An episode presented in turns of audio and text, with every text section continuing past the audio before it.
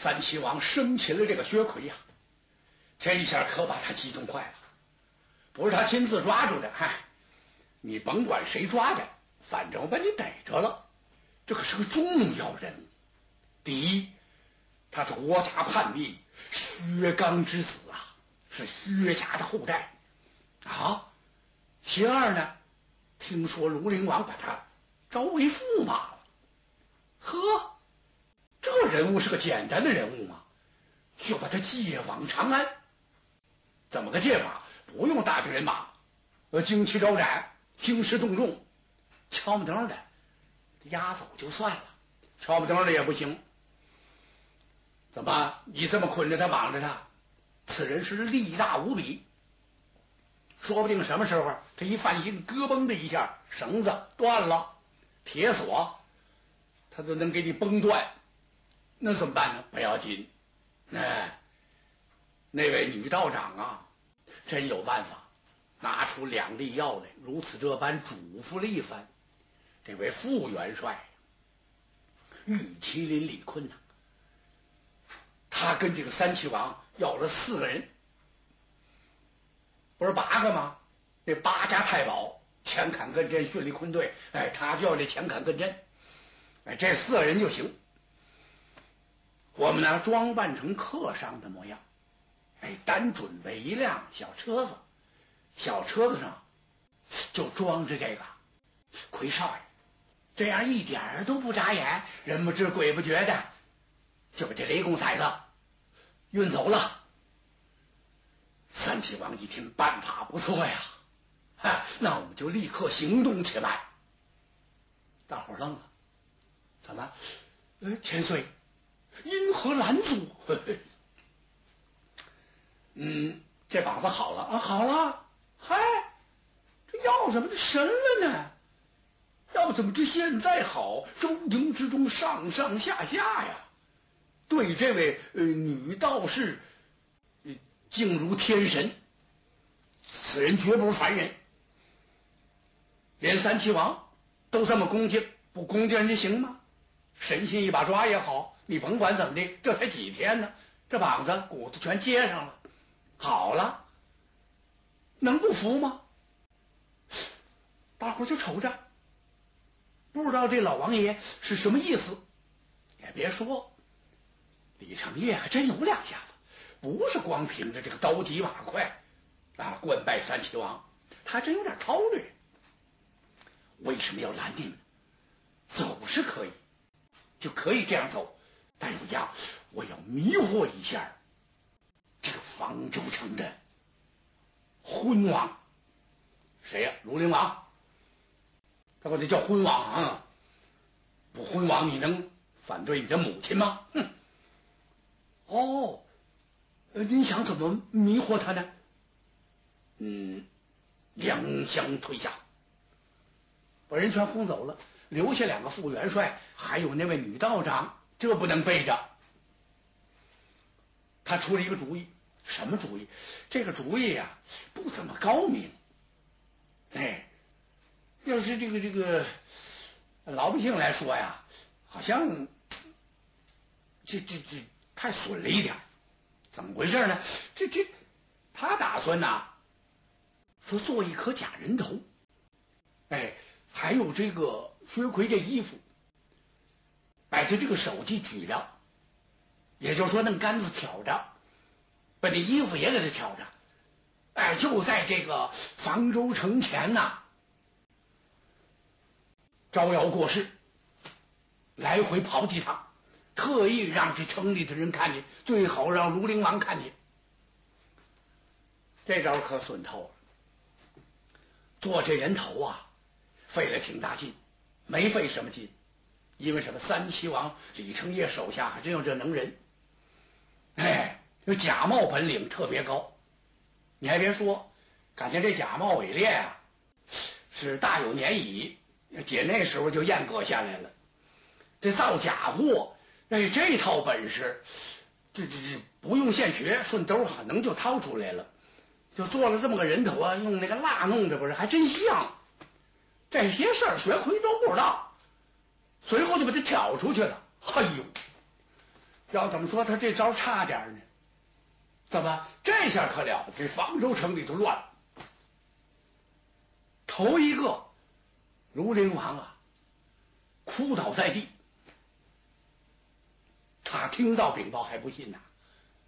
庐陵王亲自上城来了，到城头上，他特意看了看，特别是通过那个那那望远镜这么一看，哎呦，扑通一下坐地上。怎么回事？疼的呀，心疼的。哎，要知道啊，我已经将其招为驸马了，我的二女儿许配给他啊，怎么会落得这么一个下场？是小小的年纪呀，他是忠良之后哦，哭得顿足捶胸。这个百官解劝，文臣武将都劝呐，劝皮劝不了瓤。这庐陵王饭也吃不下了，觉也睡不着了，眼睛哭红了。哎，就他这一哭啊，这薛娇受不了。本来薛娇是这放声大哭，因为什么呢？你这哥俩一块来的嘛，没想到兄弟惨遭不幸，被人给害了。这我见我的婶娘，我怎么交代呀？他现在说不上恨谁来了。对面这三齐王是遭恨，他还恨这这薛刚。怎么恨起他三叔来？你要认了这个儿子，哪有今天这把事儿啊？你说这这哪儿的事儿？这是不得哭的不得了。王爷这一闹腾，这一哭啊，薛娇倒不哭了，他感动了。晚上啊，他来找定国公，伯父，我来跟您商量一件事。他进门这么一看，学校一愣。怎么回事？只见定国公马登啊，背着手站在屋地中央，这两个眼睛直勾勾的，就盯着墙上这大条大条的那中场那幅画他正看着，不知道在这画上发现什么了。怎么回事？这是这画是赝品呢？是怎么着？是在研究这笔墨？是不是？他听见有动静，转过脸来看了看。薛娇过来，伯父，我来找您来，请您给我一支将令。干什么？我要过营去厮杀，给我弟弟报仇雪恨。我实话跟您说了吧，我兄弟在此遇害，我一个人活在世上也太没味道。神母对我恩重如山啊。比我的母亲恩情还重，这个恩是今生今世无法答报，报答报答不了。他说的有点道理，怎么世间最难报答的是父母之恩，不好报答。有一位啊老方丈说的特别明确，哎，这位老方丈啊，他怎么说的？他说一个人，哎。九世难报父母恩，嗯，就是九辈子也报不了父母的恩情。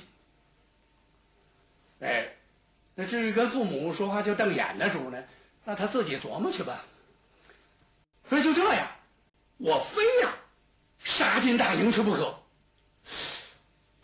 马登摆了摆手，慢着，孩子，你以为我在这观画啊？啊，我现在心急如焚呐。这房州城里已经乱了，因为什么？王家千岁这样了，你想想，这这这这能好得了吗？人心浮动，各个战将个个擦拳魔掌，咬牙切齿，恨不得一死相拼。哎，我这边劝王爷，这边劝大伙，你跟我起什么哄？薛娇一听，差点哭了。怎么回事？伯父，我怎么能跟您起哄呢？我的心都碎了。我知道，但是。谁爱怎么乱谁怎么乱，哎，你我父子两人，咱可不能乱，孩子。怎么？你要冷静下去想一想，说他把薛奎杀了，完全有可能。杀了薛奎干什么？那么举着这个脑袋跑城前来吆喝呀？啊？你发现什么了？是鲜血淋漓呀，还是什么呀？这人头就在这晃来晃去的，现在不晃了。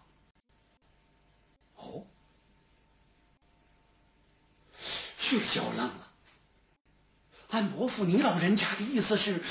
我的意思啊，我觉得这里边儿是不是有诈？三齐王李成业狡猾多端呐，这个人呐，诡计多端，非常狡猾，是吗？哎，不能不加他的小心。那么您打算怎么办呢？孩子，你结营，不同意，太危险。那么你浑身是铁，能撵多少钉？再者说，现在三齐王手下又有那么个左道旁门，那么个女道士，左道旁门啊，不左道旁门，他凭什么？那怎么回事呢？是弄那么苍蝇水唰一甩，这当时那薛奎多大本领？别说一个女道士，三五个休想是他的敌手啊！还不在这垂下废命？就这样，就就就就完了。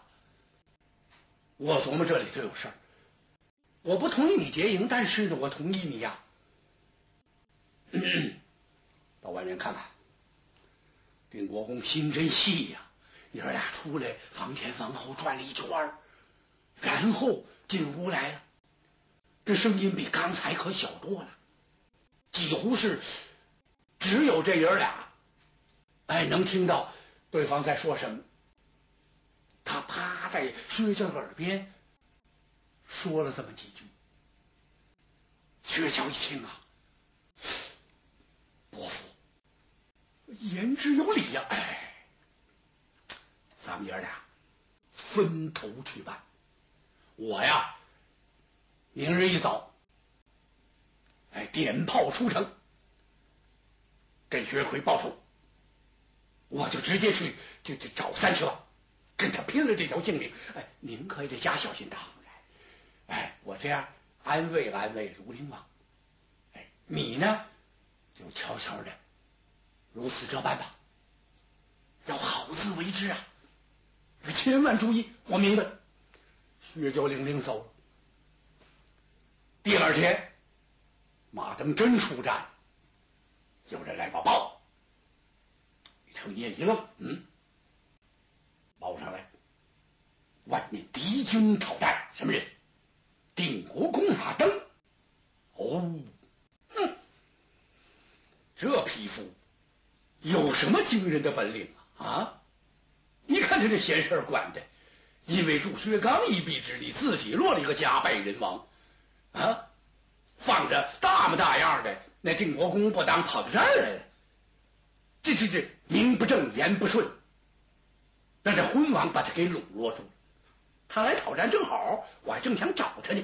营外备马，他要出征，前面这怎么打？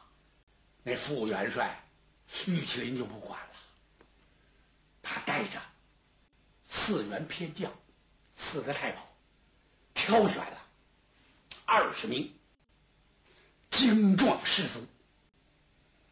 都是帐前的卫士，乔装改扮，准备了一辆小车，剩下都是快马，悄悄的把后营门打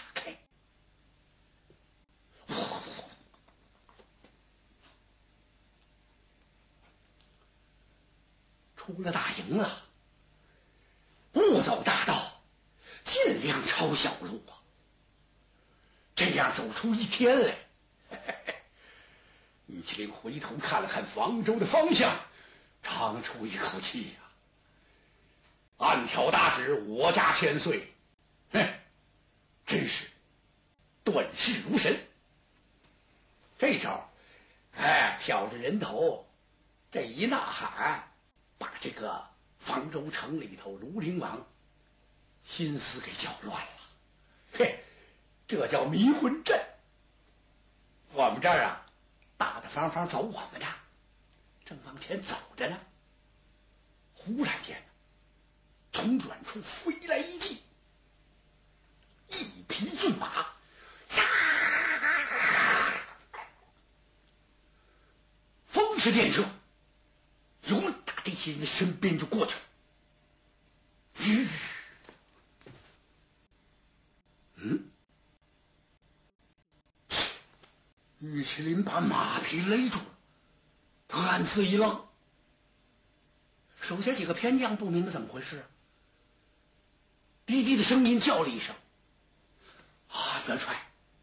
得叫副元帅，家那副字他不爱听，就就叫元帅，他听痛快。您怎么勒住马匹不走了？方才过去的这批坐骑，你们看见了？啊，这几位一听看见了，那不过是个行路之人。不对，怎么？我只见这人披了一件斗篷。您说对了，我们也看清楚了。是披了一件斗篷，哎，当他的马匹走在咱们旁边的时候，从咱们这块越过去，就这一瞬间，我记得此人用手这么一拉这个斗篷，好像遮住了他的脸面，这是何意？这几位一听啊，都乐了，怎么乐了？神经病！谁呀？副元帅？啊你这是？这哪跟哪啊？怎么他拉下的斗篷，这算什么呀？您怎么这么一惊一乍的？哎，玉麒麟把脸沉下来了。没听三齐王王家千岁说啊，为将者应该运筹帷幄，决胜千里呀！哪能这样稀里糊涂的？我身负重任，元帅临走时候有交代。无论如何，我得把这逆子送往长安。可是咱们走出一天路来，没有发现什么奇怪的现象，只是这匹马跑得太快了。要是一般的规律来讲，他骑马走到这儿的一个不能这么快，第二他得看咱们两眼。啊，嗨，你想的太多了。拐过山坳啊，咱们找个地方啊，早点住店得了。哎，按您说的，早早的住下，晚晚的走，这样呢太平。言之有理。刚拐过山环里，啪！一声响箭，坏了！怎么前面有人是断路劫财？